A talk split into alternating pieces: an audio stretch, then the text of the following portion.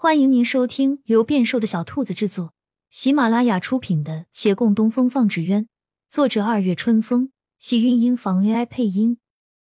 欢迎订阅，期待你的点评。第二百四十一集，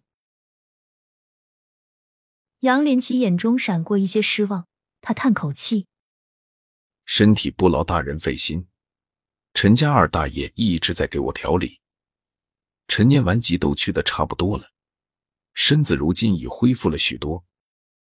那很不错，既然快好了，杨少爷您何不珍惜眼下的日子呢？跑这儿来瞎折腾什么？我的命是命，小峰的命也是命，没有什么区别。我为小峰来一趟，不是瞎折腾，也不是白费力气，涉及他的安危，这是至关重要的事。陆大人，我不知道小凤怎样得罪了你，但你关了他这些年也够了，你放了他吧。这些年，至少两年。沈芊芊上一回来京师，距今都已经两年多了。陆凌松了口气，恢复气定神闲的面容。杨少爷口口声声说我把小凤关起来了，方才我还倒是玩笑话，现下看来你竟是认真的。我实在是冤枉，算了，念在你远道而来，本官这府邸所有院子屋子，任由杨少爷搜索，可好？杨连奇愣了愣，思量片刻，点头。好，那草民就不客气了，当真要搜搜看。穿过垂花门后有两个院子，他不知沈芊芊当初来的是哪一个，索性一个个找。府里人少，前面个院子没人居住，房屋都空着。也压根就没上锁。尽管如此，他还是一间一间仔细看了，房屋里的柜子也都打开检查了一番，没有结果。他又去了后院。如果沈芊芊描绘的位置没错，方才那院子没有，就必然在这里了。门上有锁，里面有轻微的呜咽声。他的心狂跳。一路随行的陆凌十分配合的命下人开了门。他仓皇走进去，走得急，险些滑倒。好不容易站稳，在院子里看那房间悠悠有灯，下人再开了锁，他扑将进去，却傻了眼。的确有人被绑着坐在地上，可他完全不认识。陆凌解释道：“这是个小贼，前进来偷拿东西，被府里下人抓住了，关一下，叫他长长记性。”你可别说，尊夫人当时听到的是这个人的声音哦。这小贼只不过早上才关起来，我是没权利私自关押人的，明天就送到府尹那了。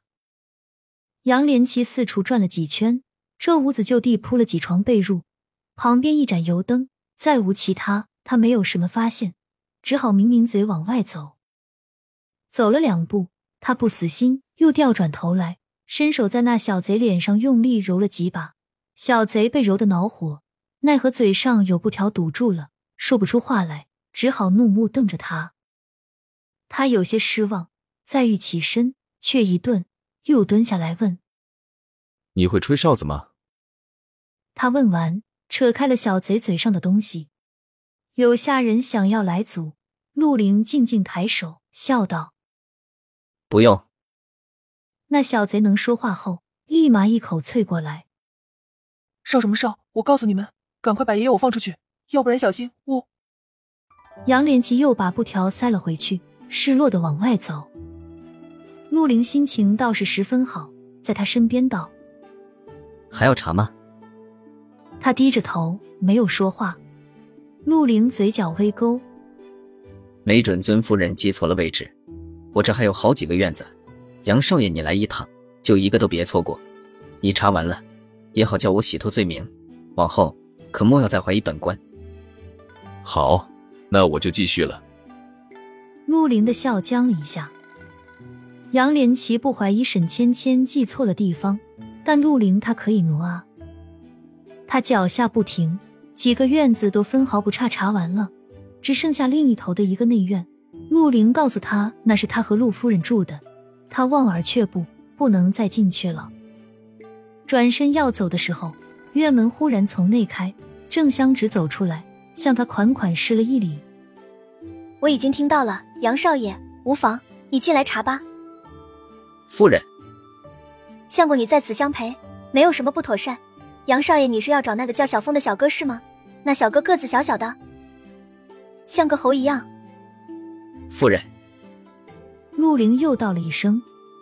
郑香只嘟嘟嘴，朝杨连奇道：“你瞧，我家相公见到我与旁人说话，心里不高兴了呢。他就是这样，平日里管我管得可严了，不许去这儿，不许去那儿。我有时候想去喝个茶、看个戏，他都不肯。你说我多可怜？